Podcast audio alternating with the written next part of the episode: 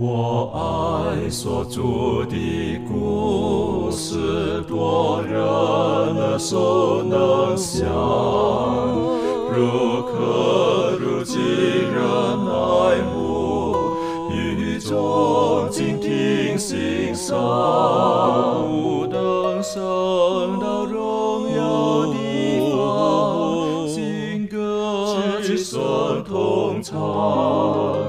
仍旧是主的故事，永远传讲不完。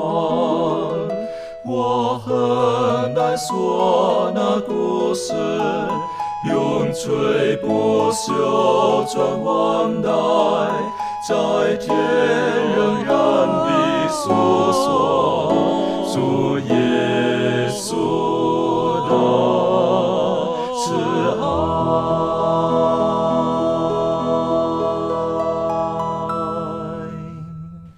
欢迎来到一学，跟我们一起领受来自天上的福气。呃，我们这一季一直在学习的是教育。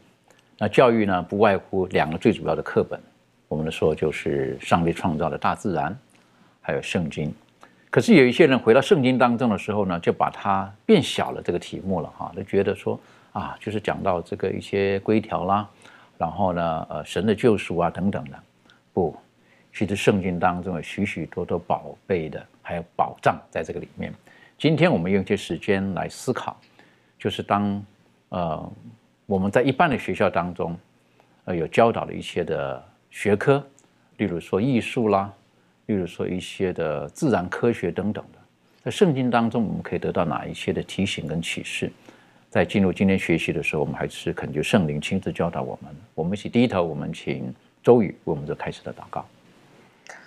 我们在天上的父，我感谢你，感谢你与我们同在，感谢你创造我们，让我们也能享受在你所给我们预备这个非常美丽的大自然当中，让我们可以不断的认识你，跟你学习，越来越像你。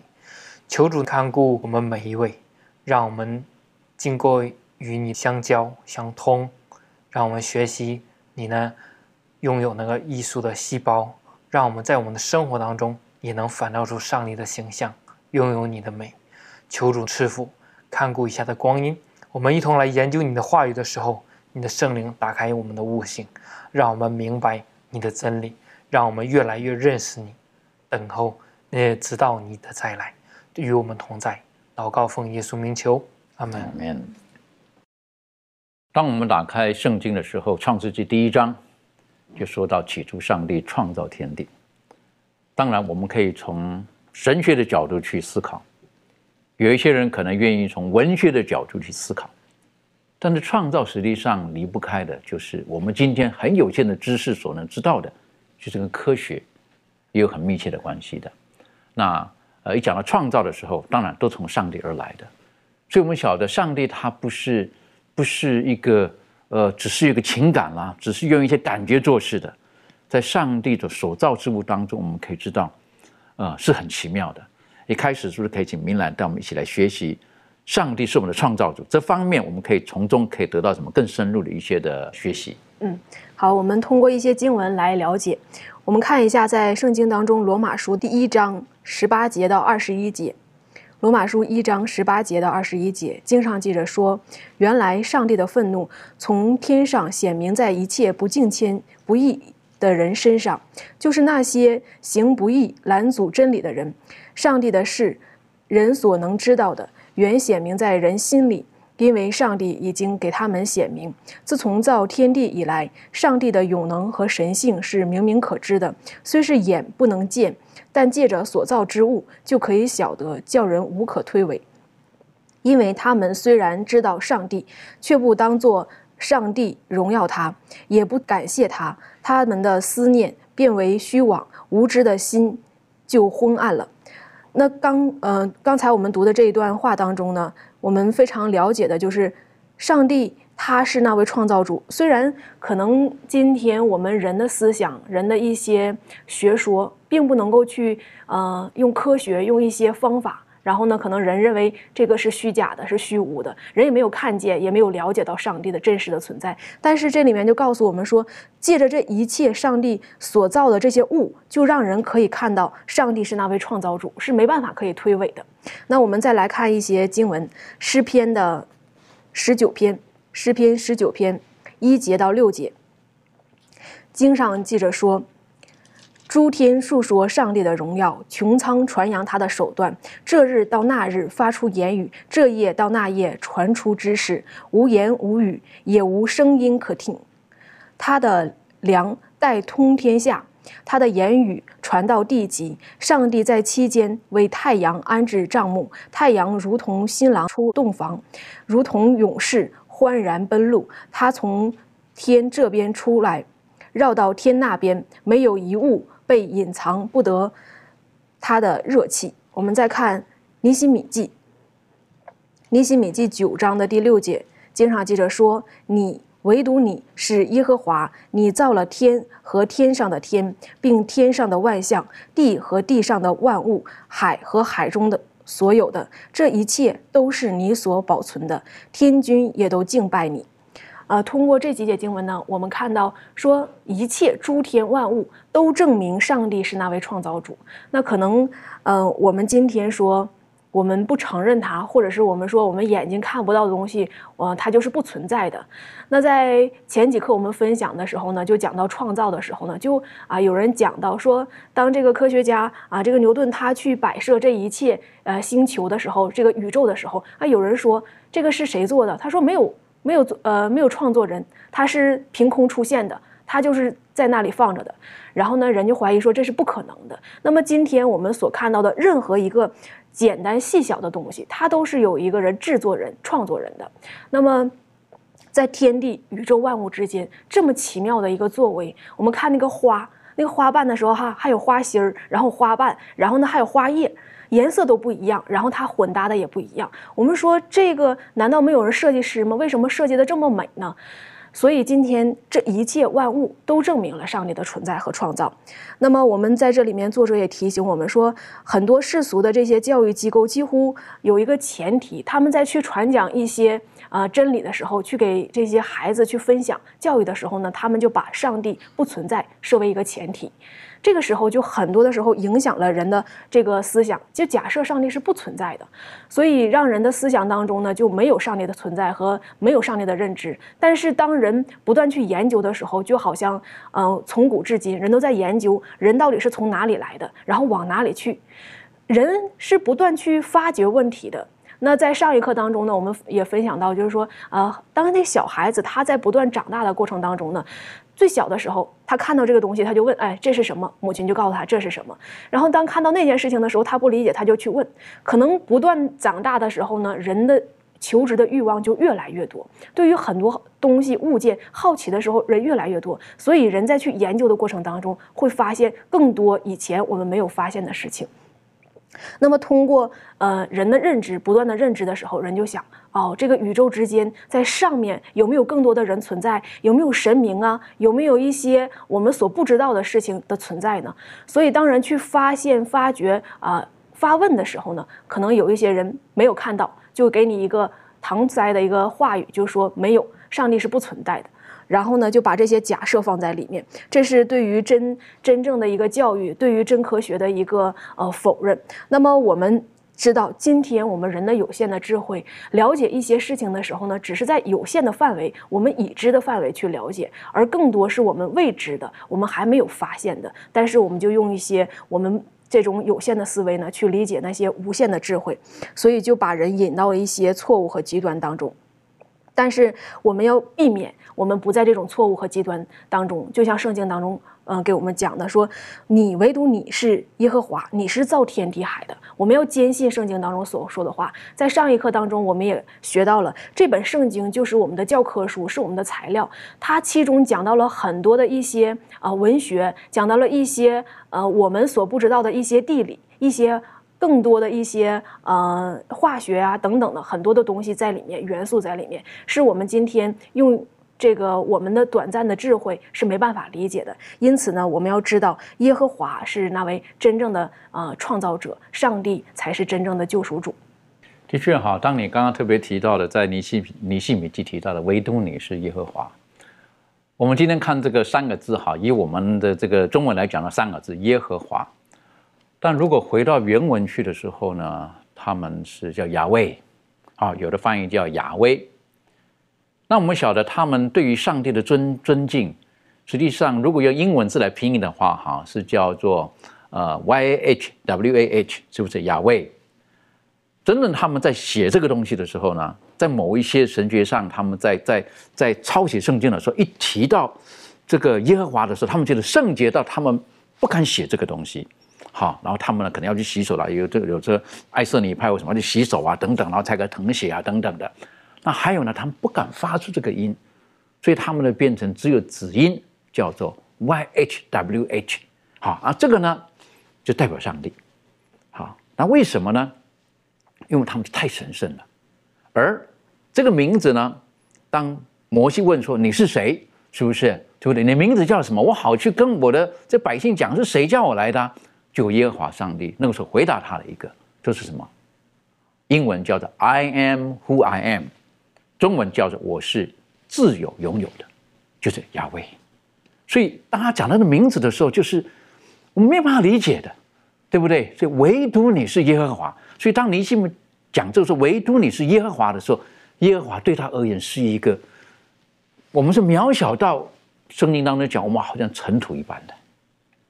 他是创造者，这么伟大的。好，那当然，今天我们来看的时候呢，刚刚明兰所分享的时候，我脑海里面就有一个，我们人很容易，现在的科学来讲，我们都是以看见的东西研究它，我们只能研究看见的，看不见的，我们就似乎要否定它，然后呢，要去。排挤它，甚至觉得那不存在。为什么？我没有看到。其实有太多东西我们看不到，可是存在的。我的讲一个，我们的思想是存在的，但是你看不到。一个人的心思是存在的，但是你看不到。你不能说它不存在，它存在的，它导引整个人他的人生的。还有一个，呃，这个是以前。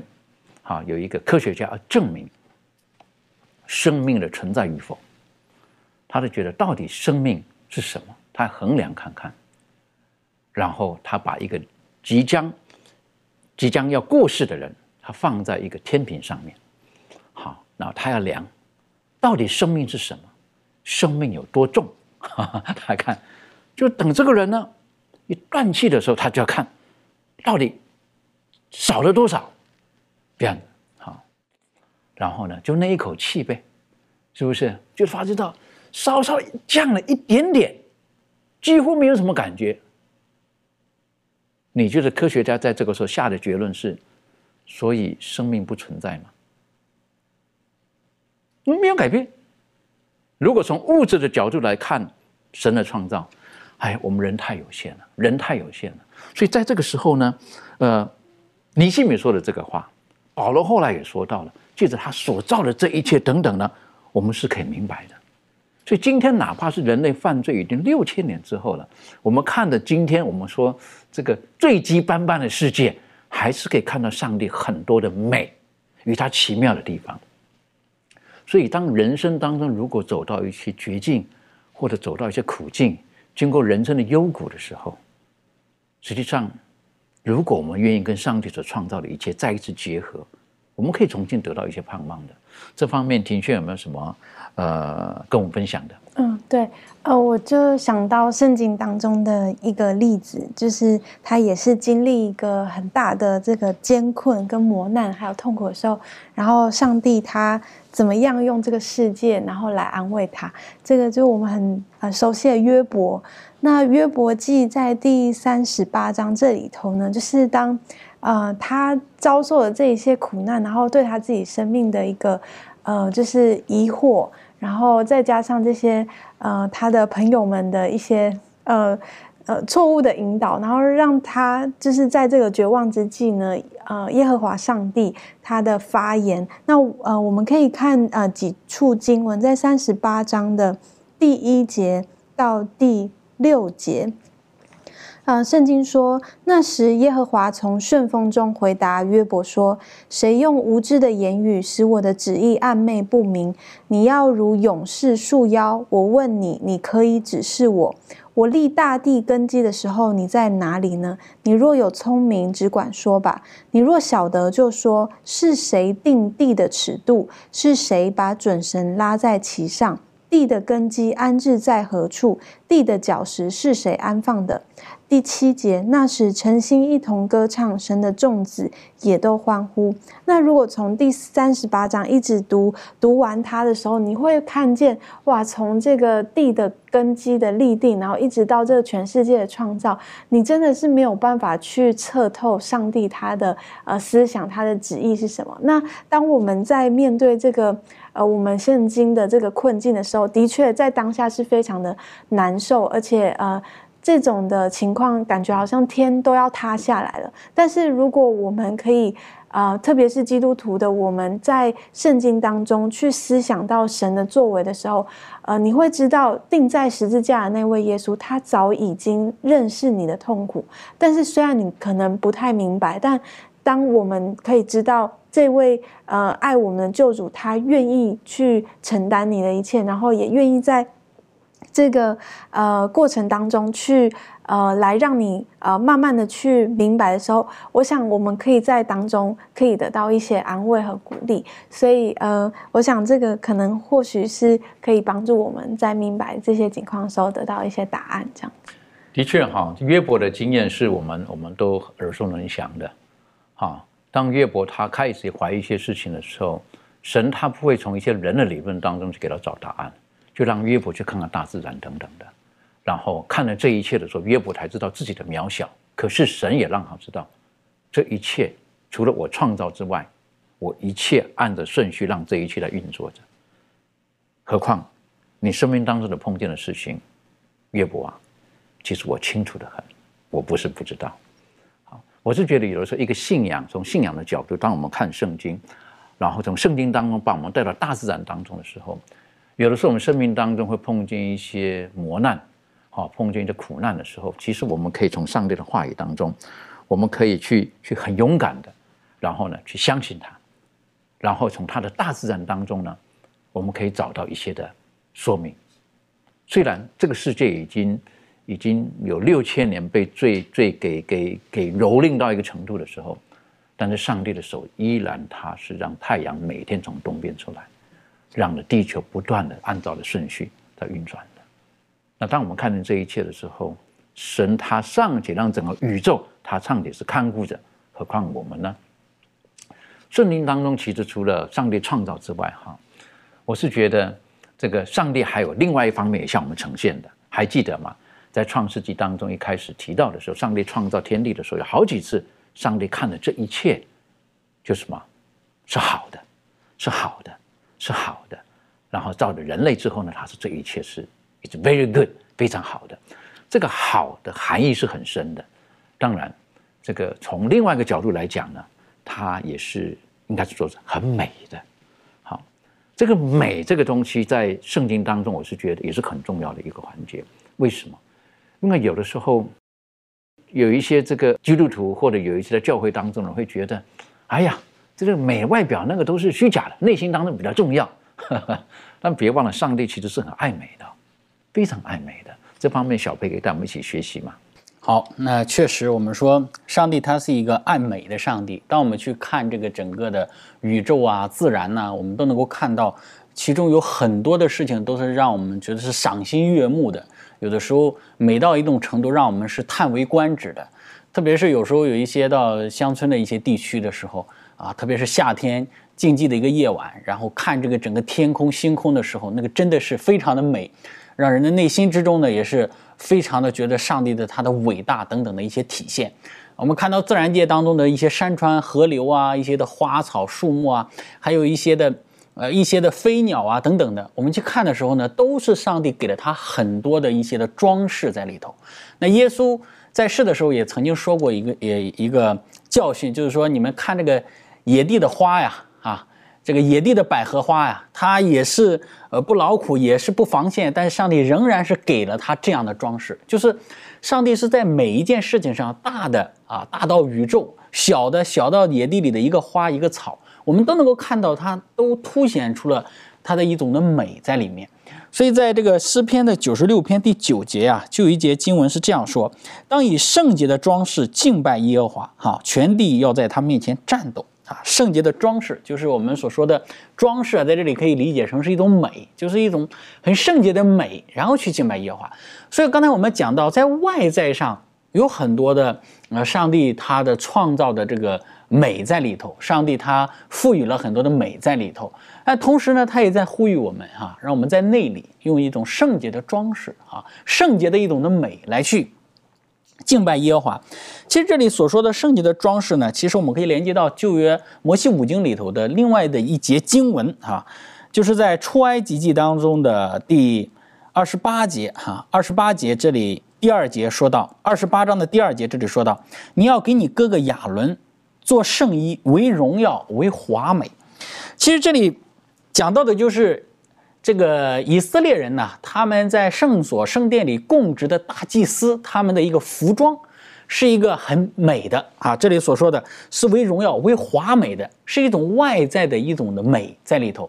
那我们去看这个，呃，我们所说的大祭司衣服的七件套哈，这个什么以弗德呀，这个什么呃蓝色的袍子啊，然后又又做了什么什么哈，一系列的这一些的物件啊，这一些的。呃，饰品，然后穿在这个大祭司身上的时候是很美的，是很漂亮的。特别是有一些的宝石啊，啊，有一些的玛瑙啊，什么什么的，我们看着真的是非常的荣耀，非常的华美的。但是我们说，为什么大祭司他穿了这样一件美的衣服呢？其实更重要也是在呼吁人，不是单在外在上是荣耀的，是华美的，它也体现出了一种内心之中的一种的美，心灵的一种美啊。有的时候我们去看。呃，一些人他们的做一些事情，可能在外在上看起来，这个人他没有什么地位啊，没有什么身份啊，没有太高的呃学识、才华等等，但是他做出的一些事情，我们说是很美的。他有一颗我们所说的叫金子般的这个美的这个心灵在他的里头，所以意思就是说，啊，上帝他很看重外在的美啊。他很看重外在这一切，上帝赋予了整个自然啊，包括人啊，都有很多一些美的层面在里头。但是还有一种的美，是人内里的一种的美。所以我们知道，这个希腊哲学，很多希腊哲学家很喜欢讨论的一个题目，就是美的一个题目，也是。这些哲学家常常讨论的啊，什么是美啊？对于美的定义是什么？等等的。所以，我们呃，从这些经文当中呢，其实给我们一个很重要的一个看见，特别在喜乐的泉源当中，对于内在与外在的美呢，它给我们一个很好的总结哈。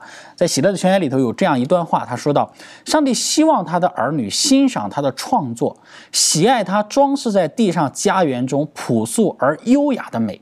上帝是爱美的。但是呢，他尤其爱品格上的美，远超过任何外表上的美。他希望我们培养纯洁朴素如花一般雅丽的品格。所以这里呢，非常的好的给我们做了一个总结，就是外在的啊，我们很喜欢装饰我们自己啊，啊，打扮啊，或者是装扮自己啊，这个是。很好的，因为上帝也是一个很爱美的，但是我们不要忘记了，当我们把我们的心思去全注、全心贯注在我们外在的装饰与打扮，哈，或者是我们在家庭的一个呃这个装饰上的时候呢，忽略了我们内里的啊，这个就是有一点得不偿失了，这个就有点我们所说的喧宾夺主了，因为在上帝的眼中看来的是更看重的，尤其爱的就是我们品格上的，我们心灵里的。我们是不是有上帝的属性？我们与上帝的性情有多少的有多少分的相似？哈，我们表现出上帝的品格拥有多少？这个是我们今天每个基督徒呢应当去留意的。的确，哈，你刚刚谢谢您带领我们一起思考的，就是美也包括外面的，还有里面的。好，那我们人有的时候呢，就比较容易是只看到外面的，而没有看到里面的，而外面呢还会随着时间去去改变的。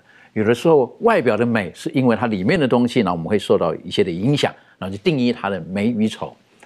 呃，有的人说一句话，就叫做，嗯，叫做相由心生，好，等于说你你你长什么样子是从你内心里面好展现出来的。当然，也有人说到啊，这个人是叫做呃面恶心善，好，那看起来呢是感觉到很凶的，那这个人呢可能是心地很善良的。记得在读书的时候，有一次老师呢就跟我们学生呢就聊天了，聊起来之后呢，然后就哎，你们将来选择对象的时候，你们的条件是什么呀？好，那个时候呢，老师来每一个人讲一个。好，你希望他是如何的？男孩子讲啦，哎呀，我希望他是长发的。好，我希望他是什么样子的？好，那什么职能的？哇，在在这个黑板上哈，然后呢，就从左一直写写写写写写写，哇，越讲越多哈，越讲越多这样子哈，然后呢，就就要求的条件了哈，啊，然后就写了很多。那当我们看完的时候呢，我们一看呢，哎呦，有这个人没？是不是每一个人写的不同的？怎么有这个人嘛？反正找不到这个人了，是不是？老师一看呢，说：“哇，这这是天使嘛？这个这天使嘛？这这不是人呢？这个怎么条件这么这么完美？有这么完美的人吗？那样子啊？看一看着，大家同同学哄堂大笑，在那个时候，好，等于就说：哎呀，我们如何找一个对象？可是在这个时候，老师忽然间就说到了：嗯，怎么看这些东西呢？很像我太太。”哎呀，在这个时候，你晓得有没有 看了这一切？忽然间，他讲了这句话出来的时候，我们整个教室安静。为什么？我们没见过他太太，没见过他太太。有一个机会，好，我们终于能够见到他太太。那个时候，我们的期待，哈，你晓得，那个时候，我们这男孩子的心嘛，都觉得，哎呀，我们当时讲一定要多高，好，一定要如何，好，要什么发型，要什么样子，等等等等。都是外在的东西，你晓得。可是忽然间一见到这位师母的时候呢，我们顿时就觉得，怎么差这么多呀？好，怎么差这么多呀？那样子。可是当时老师说的什么？怎么看？哎，就像我太太。忽然间我悟出了一个道理，好，叫什么？情人眼里出西施，是不是？为什么他跟他相处几十年了？你们讲的这些的美，在我看来就是这个样子。各位，神看我们如何的看？神当我们当宝贝一样。别人看我们可能不是这个样子，但神看我们是宝贝。所以我是觉得很重要的。圣经当的美是很很宝贝的，但是也要小心，不要跑到一个极端当中去。夏娃看了那棵树上的果子，悦人的眼目，所以他就吃了。所以也要很小心。这方面，周宇有没有什么可以给我们补充的？好的，我们来看一下这个圣经，呃，《创世纪》的呃第三章第六节，这里面就讲到，他说：“于是女人见那棵树呢果子好做食物，也悦人的眼目，呃，且是可喜爱的，能使人有智慧，就摘下果子来吃了，又给她的丈夫，她的丈夫也吃了。”这里面就讲到了说，这个夏娃看到这个分别善恶树上这个果子的时候呢，首先她第一，她。看起来是很漂亮的，呃，也悦人眼目的。他就想到了吃了一定会使人有智慧。他说吃了之后呢，呃，这个果子这么可爱，吃了一定是很好吃。然后他就吃了。在这里面，我也可以让我们可以看到想到，因为上帝所创造的一切都是甚好的，说明这棵树上的果子应该不是那样的难看，或者说让我们看到了之后就很厌恶的。如果是真的是那样的话，也没有办法引起夏娃的这个注意。所以说，即使是再美好的事物的时候，我们也要知道它到底适不适合跟我们有建立一个关系。就像这个夏娃一样，即即使是分别善恶树上的果子是很美的，但是那个不适合人类吃的。如果是吃了，那么就是犯罪。就像今天我们在生活当中去到野外，可以看到很漂亮的一些菌类。蘑菇很漂亮，但是它并不一定适合我们人类吃。如果吃了，它就有一个相应的后果。所以说，即使是美，它并不一定是好的，也并不一定是圣洁的。也许它只适合观看，并不适合跟我们建立一些关系。我们在真言书当中，它也有一些呃有关于这方面的呃一些教导。在这个真言书的六章第二十五节这里面说到：说你们心中不要恋慕它的美色。也不要被他的眼皮所勾引。有时候有一些呃呃妇女她看起来是很漂亮的、很美丽的，但是我们不要被她所勾引。在这个真言书的第三十一章第三十节，这里面也说到说，艳丽是虚假的，美容是虚浮的，唯敬畏耶和华的妇女必得称赞。也说刚刚也提到了，我们要注重的是一个内在的美，所以说。那我们当我们去看到外表，或者说在选自己的另一半的时候，或者说在看到一些事物的时候，不单单要去看他的外表，有时候外表都有可能是欺骗我们的，有可能外表并不适合于我们。所以说，当我们去看到这些的时候，要晓得，就像圣经里面这里告诉我们，敬畏耶和华是非常重要的。的确哈，是是是是很重要的哈。那个那个，我们跟神的关系会决定我们看东西的这个角度啊。啊，如果说我们跟世界很靠近的时候，可能我们看东西或看人等等的角度，就从世界的角度去分析了。所以这个这个是很重要的哈。关于这个美这一部分，满足有什么可以再分享的？好，我想我们人都很喜欢看这种美丽的人事物。那我们在刚观看这个花草树木的时候，或者是呃昆虫啊、啊植物的时候呢，我们也是很喜欢看这种美丽的。那在这个大自然界当中呢，我们知道有许多这种很美丽的树木啊、花朵啊、昆虫啊，都是有毒的。那小时候呢，我常常在这个树林当中奔跑，然后去寻找一些奇奇怪怪的植物。有一次呢，就看到一条五彩缤纷的这个毛毛虫啊，觉得它很漂亮，想把它抓来玩。没想到一碰到它这种背上的那个毛的时候呢，就被刺到，然后整只手呢就觉得很刺痛，而且还红肿起来。后来呢，才知道呃，这个毛毛虫是有毒的。又有一次呢，看到有一棵树，它的这个树叶呢非常的漂亮，而且它还会分泌那个乳汁，我就把这个树叶摘下来，然后把它涂在我弟弟的手跟脚上面。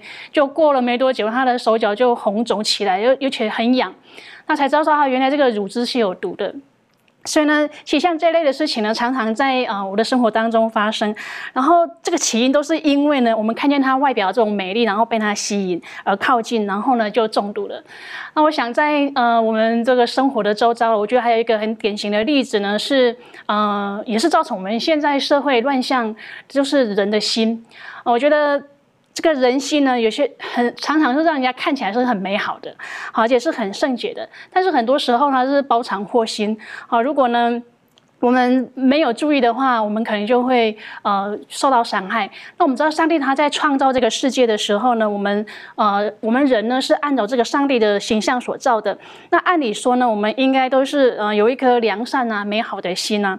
但是我们知道，因为这个罪呢进入这个世界哦，所以呢很多事情呢就被扭曲了，包括这个人的心。而且圣经当中讲到说，嗯，这个人心呢，嗯。比万物都还要诡诈，所以呢，当这个贪婪啊、欲望啊、罪啊辖制人心的时候呢，人呢就会变得非常的这种丑陋啊，这种再邪恶的事情呢，人都可以做得出来。所以呢，呃，在这一方面呢，我们就必须要很小心。如果呢，我们没有用上帝的话语来作为我们这种生活呃生命的一个标准的时候呢，我们就常常会在这个危险的边缘游走啊，使自己陷入这个罪当中呢，我们却不自知。所以呢，我们要常常把这个上帝的话、上帝的教导啊，谨记在我们的心，然后常常用上帝的话啊来衡量我们的这种言行举止啊，看看我们是不是有过失，然后来做一个修正。这样子呢，我们才能够像这个天父一样啊圣洁，或是啊时刻呢与这个上帝的旨意相合。那我想这个是。嗯，上帝是很爱美的。那我们虽然也很爱看这个美的东西，但是我们也要呃，在这个生活当中、生命当中呢，我们不要忘记哦，上帝的话语是我们的标准，我们必须要按照上帝的话语来做。的确，我们呃，我们之前学习过了哈。求你用你的真理使他们成圣，你的道就是真理。上帝的话可以让我们在上帝里面活得更安全，活得更快乐，而且活的世界呢会更加的宽广。呃，比较遗憾的就在这个世界上，有的时候有有有不少的一些的谬道或者错误的教导。那有一些人呢，他可能在校园当中碰见不好的老师，他的学习一些错误的一些的知识。那有一些遗憾的，有一些父母在家里面没有用很正确的方式教导孩子，可能孩子也会会不小心走偏了，好，不小心走偏了。有的父母也有他的责任在里面。当然，离开了校园，进入社会当中，在你服务的公司啦。一些地方啦，可能也会有一些不正确的一些的教导在里面。那这些教导有的时候会导致我们有的时候跟信仰当中，也许就会起了一些的冲突。好，那我是觉得这个都很很值得我们去很细细的去去思考的。其实保罗在这方面，他也提醒他属灵的儿子提摩太，好，将来有一天保罗离开了，你去工作的时候，你应该应该要很很谨慎的面对在你周遭所会发生的事情，特别是有一些错误的价值观，包括我们刚才提到的对美的一些的定义啦，是不是？现在以前啊，有人说了啊，我是不晓得，有人说这个呃。环肥燕瘦，历史当中这个杨玉环哈杨贵妃，人家说哇，她那个时候呢，因为她很美，为什么？人家说一看她的照片也不美啊，这为什么？因为她那个时候呢，胖就是美，所以她比较。后来呢，来了另外一个姓赵的，是不是？然后呢，就就瘦到一个程度，哎，那是美。那今天来讲，人家说可能太胖不健康，太瘦瘦到一个程度也不健康。但是我们可以被这个舆论给导引了，所以我们就就在错误当中成长的。那圣经告诉我们，我们要避免这些似是而不而非的东西。那再来呢？除了这些美之外，其实还有很多东西我们要提防的。这方面，明兰可以带我们做更多的学习吗？嗯，其实保罗呢，他在呃给提摩太写这个书信的时候呢，他就在提醒这个提摩太。其实，呃，我们知道保罗他看提摩太就像自己属灵的儿子一样，真的是那种用爱呀，然后在教导他的时候呢，也说的非常直白。我们可以看。提摩太前书六章九节到十节，这里面说：“但那些想要发财的人，就现在迷惑、落在网罗和许多无知有害的私欲里，叫人沉沦败坏和灭亡中。贪财是万恶之根。有人贪爱钱财，就被引诱离了真道，用许多愁苦把自己刺透了。”这个里面呢，这句话呢，就是说在提醒提摩太，然后呢，也是在告诉我们今天的人，很多的时候有一些虚假的道理，哪一些虚假的道理呢？比如说，嗯，有一些迷惑人的，然后呢，使人落在网络当中。就是一种美丽的陷阱，可能看起来好像钱财可以让你今生当中得到一些享受、一些安乐、一些快乐，然后呢，享有一些其他人所不能够拥有的一些东西，物质上的。但是呢，实质上最后告诉我们说，最后叫人的就是沉沦败亡。然后呢，他也告诉我们说，是万恶之根。当人去被这个贪钱财所吸引的时候，人的内心当中就是把自己陷在愁苦当中了。那很多的人，我看到，呃，有一些人，他们想要急速发财的，圣经当中就告诉我们，急速发财的必自取败坏。很多一些呃网络、一些媒体、一些诈骗的行一些机构，就是说，哎，只要你拿出一部分少少的钱，你就会得出很多的钱，然后只要你做出一点点的奉献，你就会得到很大的收益。其实这种就是一种对于外在让人内心当中一个呃一种贪图安逸啊，然后呢不付出就要得到回报的那种想法。很多的时候，人就陷在这种错误道理当中，使人呢被吸引了。那在这里面呢，也提醒我们不要被这些啊不该追求的、不该去我们。基督徒来说，去不应该去被吸引的一些东西所吸引。当我们去被这些虚假的东西所吸引的时候呢，我们就会陷在网络当中。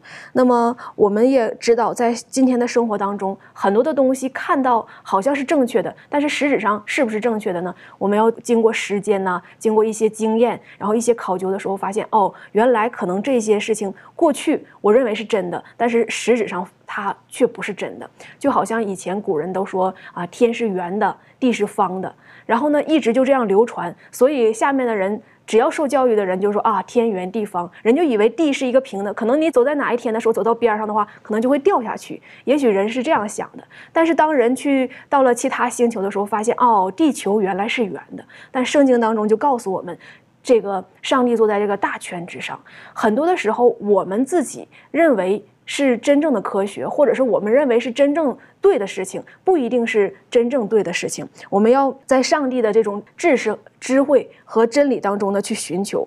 那么，我们今天也不被一些错误的道理所迷惑，也要帮助我们，让我们人的思想能够集中在上帝的真理的时候。因为上帝他是创造人的，他会给人真的智慧。我们就不要再自己寻求那些谬道了，被这些假的道理所吸引。的确啊，最糟糕的，刚刚你提到了哈，有一些这种假道理哈，他们还自称的专家，哈，他们是最厉害的，哈，那的确会吸引一些人。有一些人，他们看见这些人，哇，他们穿金戴银，原来就这么来的，哈，原来这么来的，那我也要学习，好，你晓得这个是会乱人眼目的哈，然后让人就不晓得到底何为正确的，不只是我们所看见的，啊，现在已经流传的世界上有的时候蛮长时间的有一些的理论学说，实际上他们并不是建立在真理上面，很多时候他们是建立在一些可能性、假设，然后我来求证它，啊，建立在一个假设上面，然后为了要使它的假设啊合理化，他就编造出一些的理由出来了。所以最明显的就是，呃，我们众所皆知的，哈，这个物竞天择的这个理论，好，有的时候这种政治说是会混淆我们的，哈，然后呢，最可怕的就是直接将神从整个宇宙当中去删除，我就觉得这是很可怕的，也很麻烦。这方面，呃，庭轩有没有什么可以再分享的？嗯，对，如果我们在学习一些呃，无论是知识上面，或者是在学习一些。呃，我们的这些学问，如果把就是真理，然后或者是这个神的这样的基础给除去的话，这个不仅是会造成社会秩序的。呃，混乱，然后甚至是对这些定律呢，呃，有所改变，然后这些改变呢，会导致呃我们的道德败坏，甚至是整个自然界的这些秩序让自己自取灭亡。那我想，这个呃会发生这样种种的原因，就是很有可能就是想要高抬自己，然后或者是呃让这样子的理论使自己呃能够获得满足，然后甚至是每一个人都把这样的自我，然后成为呃就是自己的神。那我觉得。嗯，当我们如果在这些错误的这种基础上面，呃，继续的去讨论学习的话，非但没有对自己有所帮助，可能也会造成呃，就是他人呃错误的方向，然后。对于这个生命没有呃有一个很正确的认识，我们就会觉得这些毫无意义。那当一个人存在一个毫无意义的概念的时候，你可以想象到那个会造成整个呃社会或者整个秩序一个很大的混乱。所以我想这样子的一个事情呃真的是非常需要去重视。然后当我们能够回归到圣经，然后知道我们生命的源头，呃这样子一来。才能够使我们在我们的呃教育方面也好，在我们的成长方面也好，才会有一个很正面、很正向的发展。的确哈，建立在圣经当中有很多东西，跟现在有一些在学校当中的教育的科学，可能是会有一些冲突的。好，特别是创造论与进化论，它是两个很大的一个对比。我们接受的是哪一个？大部分的现在大部分教导的是创造论，哦，进化论。然而，进化论呢也有它很大的盲点。可是人好像不看它的盲点。我个人觉得，如果说在进化论当中，我一直思考一个问题是没有办法在进化论当中是可以、可以、可以成立的。好，最简单的就是爱。进化论当中好像没有爱，好，没有爱在这个里面的。但是很多地方你看见了爱在这个里面，哪怕野地的动物，你都看得到爱。你会看到那个那个母鸟，它会去飞行很远的地方，为的是要它巢中那嗷嗷待哺的小鸟。那个不是爱，那是什么？我是觉得有很多东西，呃，我我们真的要回到上帝的面前，然后我们才能够认真的去学习。如果没有回到上帝的面前，我们就是一群很愚笨的人。好，那箴言当中呢，就特别所罗门王的提醒我们了哈，我们要做有智慧的人，不要做愚笨的人。当然，在教室当中呢，老师呢，喜欢教导聪明的学生，哈，这个盲点为什么？因为他会觉得，哎，这个学生考一百分，他有面子，是不是？这个怎么教了半天，怎么考都考三十分，哈，对，可能老师会不喜欢这个。但是实际上，所罗门也提醒我们，愚昧跟智慧实际上不是用分数来衡量的。这方面可不可以请小贝带我们去更深入的学习？好的，那么箴言书第一章当中呢，就讲到了。啊，真的智慧，或者是从上帝那里来的智慧，应该是怎样子的一种的智慧？呃，其实我们讲说这个，呃，智慧和愚昧，好像这两者之间是对立的，或者是完全相反的两等人啊。你是聪明人，你是这个这个有智慧的，然后你是这个愚昧的，是笨笨的啊。其实我们就把它二分了，然后就形成一个对立的一个局面了。其实如果呃，我们再进一步去看这件书第一章的话呢，我们看其实可能并不是这样，并不是这样。为什么呢？愚昧人可能很有智慧啊，愚昧人也可能很有智慧。啊。那有一些所谓的很有智慧的人，但是他也会显出一些愚昧。从哪里能够体现出来呢？比方说，我们刚刚说愚昧人他也很有智慧。那在学科当中呢，作者也很有意思，给我们提出来，他说有一些那些制造大规模杀伤性的一些的化学武器的这些大科学家，可能他们都是受过所谓的高等教育的人，都是天赋异禀的人，但是他们所做呃工作带来的结果是什么呢？是杀害，是杀戮，是给人的生命财产造成巨大的损失。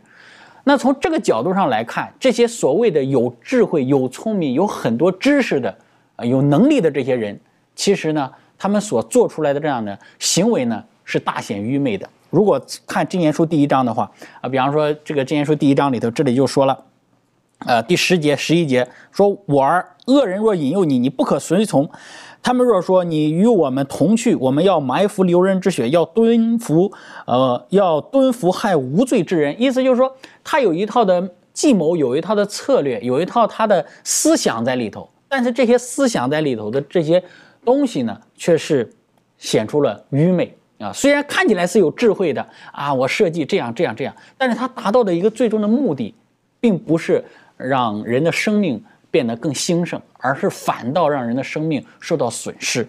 所以，我们讲说这个就是所谓的啊很有智慧的愚昧人。那也有的时候也有一些，呃，很我们所说的看起来并不是很聪明的人啊，看起来并不是我们说呃很有智慧、很有学识的人，让一般人看起来好像是笨笨的，但是他所做出的一些事情是很有智慧的。我们说这里所说的智慧是怎么样子呢？他懂得舍己。啊，他可能我有两个苹果，你要吗？我马上给你，甚至你还要，我还给你。这样的一种的精神，在人看起来你怎么那么笨呢？你不留着自己吃啊？但是呢，他看到别人的需要，他愿意去分享。但是我们说，这样的人在人眼中看来是笨笨的，是 说自己如果有个这样的孩子，觉得这个做父母的觉得怎么那么笨呢？你应该多自私一点才对啊。但是呢，我们说这样的人看起来，在上帝眼中，他就是一个智慧人，所以这个就是所谓的所谓的愚昧之中的一种智慧。所以到底什么是智慧，什么是愚昧呢？我们说在圣经之中，其实给我们一个很重要的概念，也是我们常常所说的我们教育的最终的一个概念。我们所说的教育，最终的就是造福于人，最终的目的就是给人人群谋福利，不是让自己。啊，然后呃，这个多么兴盛，多么发达，然后反倒靠着剥削、压榨别人来去获取这些。而教育最终的目的，造福别人，在我们身上恢复那一种上帝的形象。这样子的一个人生呢，即便没有很高的一些学识地位，什么文凭啊，像这里所说的这些天赋异禀啊，受过高等教育，但是他仍旧是一个敬畏上帝的一个智慧人。的确哈，你提到敬畏上帝哈，在箴言第一章第七节这里就提到了，是不是？他说敬畏耶和华是知识的开端，愚妄人藐视智慧和训诲。对的，这些经文周瑜有什么可以分享的？好的，在这个箴言书第一章第七节这节经文，我相信很多人都有读过，然后可以说是倒背如流都可以。然后我们呃来仔细看一下，这里面讲到了，就是说。敬畏耶和华是知识的开端，因为这里面讲到的敬畏呢，在这个原文当中，这个敬畏它有几个意思的，就是说，呃，讲到的就是有爱，第二个呢就是尊敬，第三个呢要心存感激，第四个呢就要要认识到自己的不配。有时候真正的我们在上帝面前，我们说所谓的敬畏上帝，什么要敬叫做敬畏上帝，就从这几点当中。我们要感觉到，我们是一个被造物、被造者，他是一个创造主。当我们在他面前的时候，我们就会产生敬畏。当我们感觉到我们不配，我们作为罪人，那耶稣为我们的过犯牺牲在十字架上的时候，我们感觉到不配的时候，我们自然就能产出这这样的敬畏。所以说，当我们去爱上帝的时候，我们自然就会产出这个敬畏。所以说，当我们敬畏上帝的时候，这个是最重要的。我们获得这个知识的时候，是才开始的时候。也说这里面讲的开端，在原文这个开端不单单指这个开端，也指的是一个很主要的一个部分。也说，当我们敬畏上帝的时候，是得到这个智慧，不是刚开始得到智慧，而是得到这个这个知识的一个主要的一个部分。所以说，敬畏上帝是一个获取知识的一个方式。所以说，真正教育的一个目标呢，就是通过知识把这个人的生命呢献给耶稣的一个过程。所以说，一个真知识，想要得到这个真知识，是将人领到上帝的面前。所以说，呃，当我们如果想要知道这个教育的最重要的一个目标，也说了解真正的智慧的时候，就是从这个敬畏上帝开始的。的确哈，我觉得我们跟神的这个关系的建立是是十分的宝贝的。满足还有没有什么可以跟我们分享的？啊，我想，嗯，大部分的这种哲学家或是科学家，他们遇到这种疑难的时候呢，我们可以看到他们会自己设法去解释、寻找答案。但是因为呢，缺乏这个研究上帝的这个圣言呢，是导致就是我们呃心智软弱无能的一个原因。那当我们离开这个上帝的圣言，转去呃阅读这个人的写作的时候呢，就会降低缩小我们这个脑的这种功能。那不去接触这个永生呢？呃，已经把这个认识的这种东西呢，局限在我们熟知的事情上，这会使我们的这种脑子的功力呢，呃，是会被削弱、缩小的。那在以赛亚书第十一章第九节，就是说，认识耶和华的知识要充满遍地，好像水充满洋海一般。所以，我们知道，如果当我们顺服这个上帝的话呢，他就会把这个明白上帝国度这种计划，还有这个呃。天上这种恩典呢，敞开给我们看，好，让我们可以在里面去学习，然后更加的让我们可以知道说，啊，我们现在在各方面的这种啊知识的发展，各方面的这种寻求呢，都会比我们现在更加的优越。我们会对这种上帝的救赎呢，更加的明白。那这样的话，我们就会知道说，这个耶稣基督为我们牺牲，啊，我们会更加的去啊，在这方面啊，献上这个感恩。的确，所以。当如果我们越与上帝亲近的时候呢，我们跟他的关系越密切的时候呢，我们越可以知道，我们还有东西，很多东西是要从上帝那里去获得的、去寻求的、去学习的。若提到这个的时候呢，最有名的，呃，也就是当约伯他人生当中他的生活上碰见困难的时候，上帝从整个他所创造的大自然界当中给他一个给他一些的说明，给他一些的看见，那就是在约伯记的第三十八章、三十九、四十章。好，在这个地方呢，是耶和华上帝就给约伯展现了。好，那从中我们可以学习到很多。那这方面可以请明兰带我们一起来学习。嗯，那约伯记呢，三十八章呢，就讲到这个关于上帝他创造的作为。首先呢，上帝就问他说：“你知道这一切创造的作为吗？你知道这个地界吗？然后了解这一切吗？”然后呢，我们在这里面也可以看到，上帝他不仅是创造主，然后他也是维护者。在二十五节的时候，就是说啊，谁为水分道呢？为这个雷电开路呢？使这个雨水降在人间，或者是在后面讲到说，这个雨珠还有雷电是谁让他们发出来的呢？就是上帝。上帝不仅创造了这个宇宙万有，而且他们的运行啊，以及他们所发挥的作用，都是上帝在维系的。那在先祖与先知当中，就告诉我们说。许多人说物质本身具有能力，就是说物质富有某种的那种特殊性，能靠它自己内在的能力来活动。又说自然界一切作用的循环着不变的定律，连上帝自己也不能加以干涉。其实很多的时候，我们就在想，就是说啊，人说这些自然的定律为什么是这样这样这样，就是一种自然的现象。人把它不能够理解，就说为是一种自然的现象，而且呢是一种不变性的。再后来也告诉我们说，原来自然界乃是创造自然之主的一个奴役，就是仆役。他是上帝所有的一个作为，他无论是下雨也好，雷电也好，这他们他们的作为，他们所运转的都是要按照上帝的旨意去进行的。但是呢，今天很多的一些超自然现象啊，一些东西人没办法解决的时候，人就说这是一种超自然的现象，是不科学的，就是可能是一种。人没办法理解的，但是真实呢是呃，因为什么呢？因为人用科学不能够去验证它，不能够去证明它，人就说这是一种自然现象啊，超自然现象，人没办法去理解。但是实质上，很多的时候，自然的这种现象都是上帝所维护的，上帝所让它去运转的。那在这里面也提醒我们。上帝是那位创造主，他是那位掌管宇宙一切万有的，而且他也在其中运行。我们不要去小看上帝创造主的这种作为，也不要随意把上帝的作为去归给一些，嗯，好像是是自然呢，是应该有的一个定律啊，或者是一个方式啊，这是不对的。的确，哈，讲到自然界的时候，的确我们真的所知道的太有限了，啊，所以因此呢，有的时候我们臣服于自然之下。我们会觉得这就是一切了。为什么我们人没有办法呢？对不对？我们人怎么可能，对不对？就就长了翅膀，然后想要飞也飞不起来。为什么有地心引力？是不是？可是耶稣基督一朵云彩来把它接走了，违背了这一切。啊，当这个约书亚打仗的时候呢，觉得需要些什么的时候呢，然后他就说：“好吧，这个日头停在那边，月亮停在那边，停住了。谁有这个力量？当耶稣基督行走在海面上的时候，彼得也与有荣焉，也走过一回。最不可思议的是，耶稣基督从死里复活，科学没有办法去验证的。各位求求神帮助我们，让我们每一个人在耶稣基督这个大教之之下，我们可以虚心的学习。最后，我想请问一条小飞哈，实际上我们不是每一个人都会变老师的，在学校里面的，好去去教育学生的。但其实我们在耶稣基督门下，其实我们每一个人都有责任的。这方面你有什么可以看法？有什么看法？那确实，有的时候我们说，呃，教育呢也分两个方面嘛，一个就是言传，另外一个就是身教嘛。那言传就是我们在学校当中做老师，然后去教书，然后去教导一些的知识层面的东西。但是其实我们每个人还扮演着另外一个角色，就是用我们的呃每日的生活，我们的行为来去做出一些的教导。因此呢，我们应当像刚刚我们所讨论这个约伯记当中的约伯一样，能够学习约伯，成为一个敬畏上帝、远离恶事、完全正直的人。